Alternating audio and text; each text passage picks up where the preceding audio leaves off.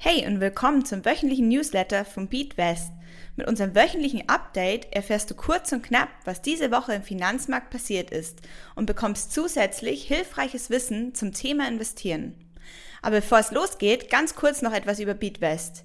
Wir sind eine Investmentplattform, welches dir mit Hilfe von Wissensaufbau ermöglicht, mit dem Investieren zu starten und dein Portfolio weiterzuentwickeln. Mehr dazu kannst du unter www.beatwest.com erfahren. Hallo, hier ist Lisa von BeatWest und wir schauen uns jetzt zusammen an, wie Apple die Tech-Trendwende an den US-amerikanischen Märkten antreiben konnte. Vielleicht hast du mitbekommen, dass Tech-Aktien im Januar einen relativ starken Abwärtstrend erfahren haben.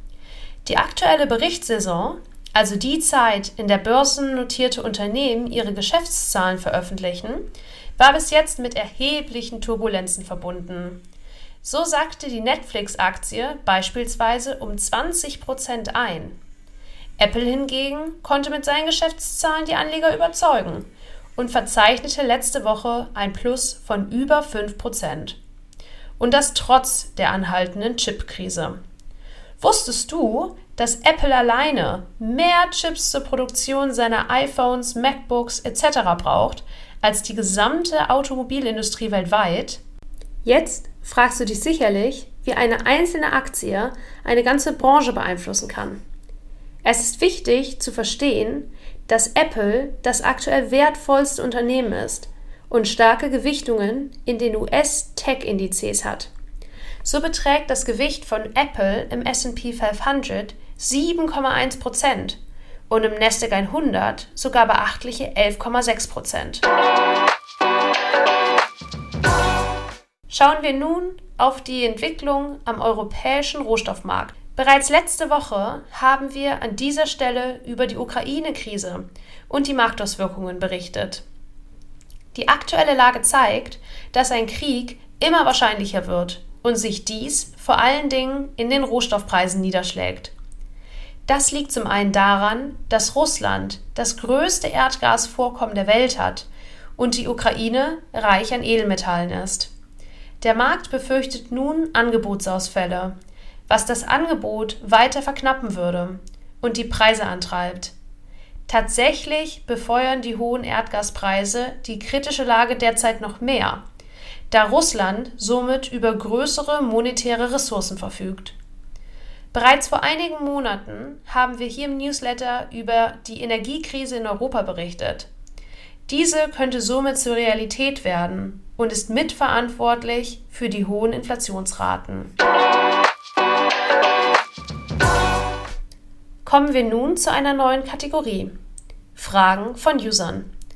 Ab dieser Ausgabe präsentieren wir dir hier jede Woche eine Frage von Newsletter-Lesern und Hörern und beantworten diese für die Allgemeinheit.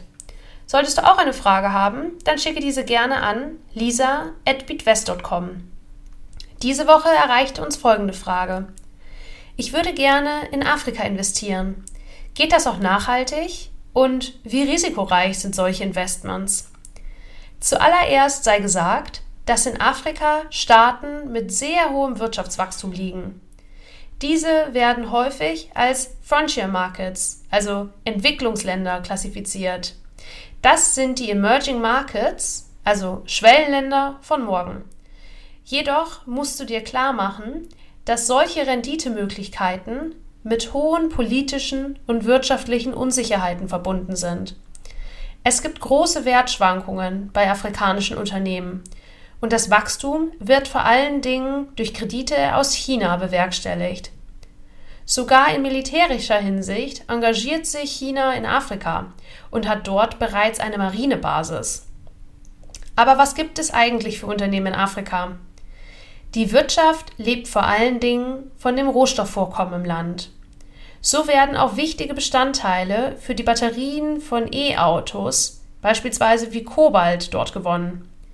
Dieser Rohstoffabbau ist weder nachhaltig noch sozialverträglich. Außerdem finden sich in Afrika Investments viele Unternehmen der Finanzbranche. Dieses ist mehr als korrupt und häufig überschuldet. Du siehst also, dass nachhaltige Investitionen in diesem Bereich aktuell noch schwierig realisierbar sind und der Kontinent Risiken birgt.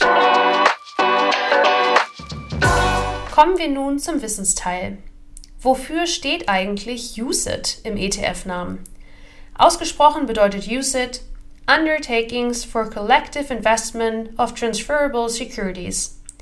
Das versteht natürlich erstmal kein Mensch. Deshalb hier die Erklärung. Hat dein ETF diese Abkürzung im Namen, erfüllt er die gesetzlichen Bestimmungen, um in der EU gehandelt werden zu dürfen. Hört sich jetzt erstmal überhaupt nicht spannend an, kann aber von Nutzen für dich sein. Du weißt somit, dass dein in ETF angelegtes Geld als Sondervermögen vom ETF-Anbieter gehalten wird und somit auch geschützt ist, wenn der ETF-Anbieter pleite geht. Weiterhin wird dir die Liquidität garantiert. Sollte also der Handel an der Börse während eines Crashs gestoppt werden, weil es zu Tumulten kommt, kannst du deine ETF-Anteile immer noch verkaufen. Außerdem müssen solche ETFs von den Anbietern ganz strenge Transparenzpflichten erfüllen. Du weißt also genau, worein du investierst.